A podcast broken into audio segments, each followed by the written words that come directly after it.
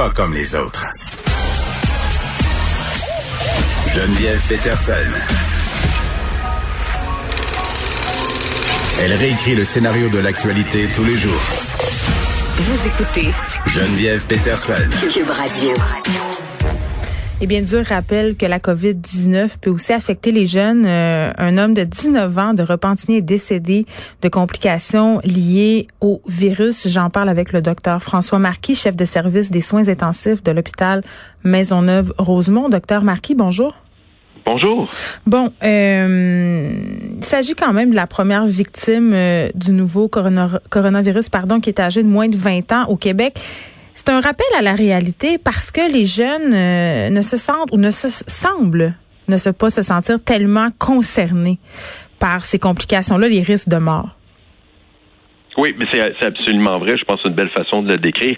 En fait, tous les chiffres montrent que maintenant qu'on a protégé euh, nos personnes plus vulnérables, mm. notre virus COVID-19 d'opportunité roule maintenant chercher des nouveaux amis, puis trouve preneurs parmi ces jeunes-là qui ont été, je pense, faussement euh, euh, mis en confiance par un taux de mortalité très bas à un moment où la majorité des gens infectés étaient beaucoup plus vieux qu'eux, alors que maintenant, ils représentent la majorité des gens malades et que là, juste par le jeu des statistiques, on va voir des gens de plus en plus jeunes non seulement l'attraper, mais en développer les complications et éventuellement, potentiellement, en mourir. Il faut comprendre que 20 ans, c'est un chiffre qui a été mis de façon arbitraire, hmm. mais qui rappelle quand même qu'il n'y a personne d'invulnérable à cette infection-là.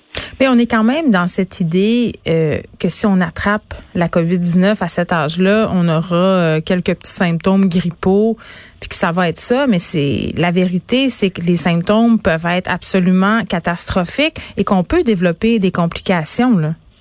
Exactement. Et, je pense que ça, c'est un point qui est important. Les gens ont été euh, endormis par l'idée que la mort était rare et personne s'est rendu compte que la morbidité, donc les conséquences, peuvent être importantes. Dans ce groupe d'âge-là, en dehors de l'inconfort d'être malade comme un chien, il y a le fait qu'on peut perdre euh, de, de l'emploi, on peut perdre la scolarité. Hein, mm. C'est sur les, les, les fils un peu de tout le monde. Là, c'est le retour à l'école, y compris pour les études supérieures.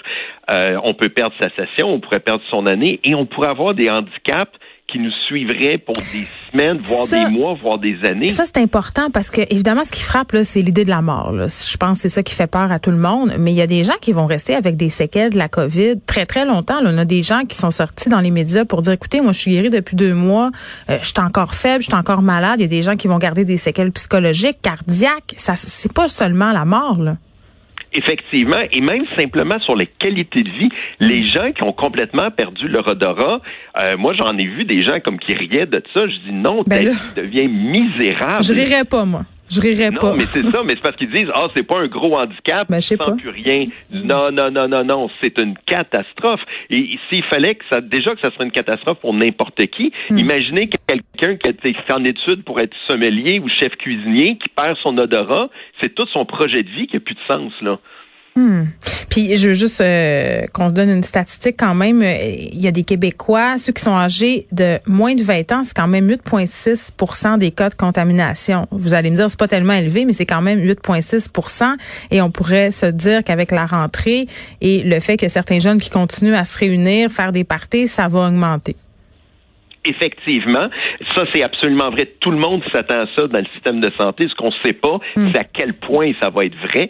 Et le problème, c'est que ça, ça va faire boule de neige parce que souvent, ces gens-là travaillent en contact avec d'autres groupes à risque pour lequel là, tout le monde pleure là, parce que les restaurants étaient fermés, qu'il y avait plus, euh, il y avait plus là, de, de spectacles, etc. Mais c'est c'est souvent ce groupe d'âge-là qui est en contact avec les consommateurs de ces des, des services qui ont été bloqués euh, pendant le confinement. Et là, on voit facilement comment le virus peut contourner nos barrières pour passer par les jeunes pour retrouver les personnes vulnérables qui ont repris confiance dans les restaurants, qui ont repris confiance dans les marchés d'alimentation. Et on peut faire un recul terrible si ce groupe-là, que sont les jeunes de façon générale, ne prennent pas les choses au sérieux. Mais oui, l'été, on a commu euh, une espèce de semblant de pause, mais c'est tout ça est bien illusoire.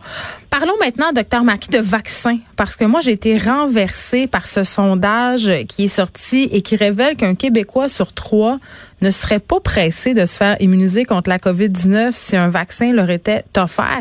C'est quand même quelque chose, docteur Marquis. 35% disent vouloir attendre avant de se faire vacciner. 15 disent qu'ils refuseraient le vaccin. Et ce qui me jette encore plus à terre, c'est l'âge des répondants. C'est les gens qui disent qu'ils refuseraient le vaccin sont majoritairement âgés entre 35 et 54 ans. Donc c'est pas une question d'âge et d'être boqué et rien comprendre. Là, il y a vraiment une espèce de mouvement de crainte de vaccin.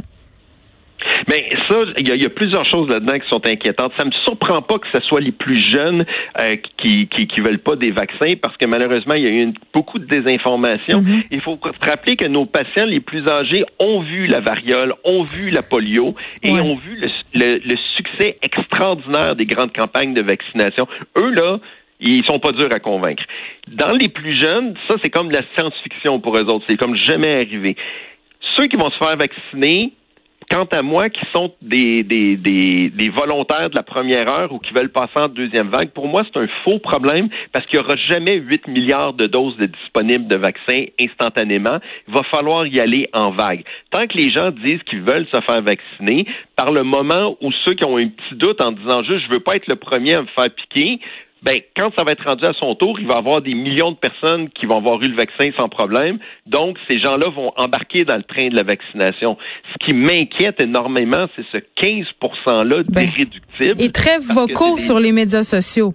Vraiment. C'est ça le problème, c'est que ces 15 %-là font tellement de bruit qu'on a l'impression que c'est la majorité.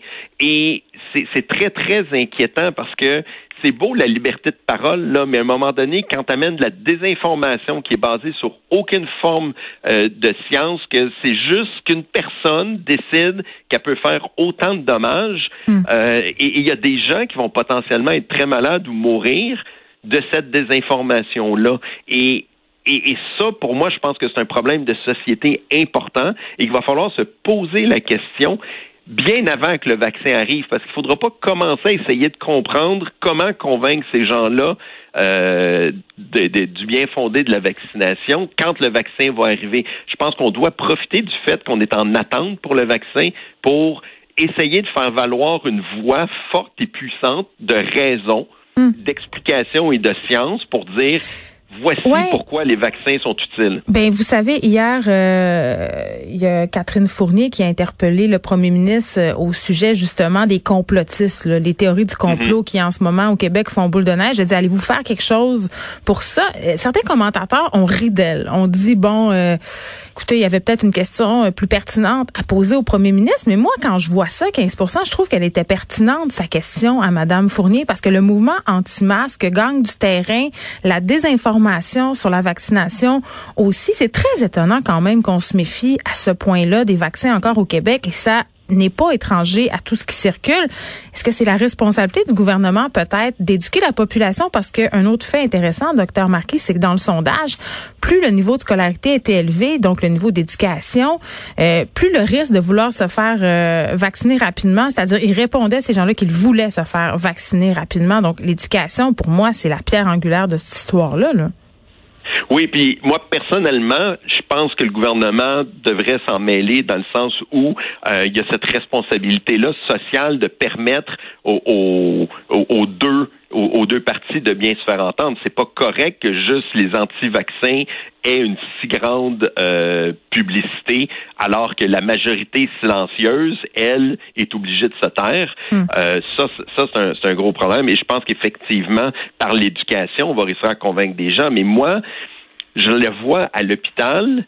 Euh, je, me suis fait interpeller là, sur ces théories-là où des gens m'ont demandé si c'était euh, si c'était possible qu'on qu'on qu'on implante des chips euh, quand on fait le dépistage COVID. Puis à chaque fois ça me scie là. Je mais, veux dire, mais, comment ils Vous devez leur répondre.